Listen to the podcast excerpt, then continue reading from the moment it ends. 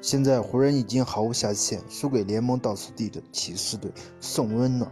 我觉得湖人现在输下去，不仅是跌出西部前八的悲惨后果，最重要的是湖人再这样输下去，他的几个新秀自以为豪的资产，将来可能并不会交易来巨星。为什么呢？因为通过这几场詹姆斯缺战十场的比赛，可以看到这几波新秀以为资质很高的年轻人，真的不具有领袖气质。而且每个人都有很明显的缺陷，你觉得呢？湖人真是在玩火，有可能明年真的寻来不了巨星。欢迎大家踊跃的点赞评论，谢谢大家。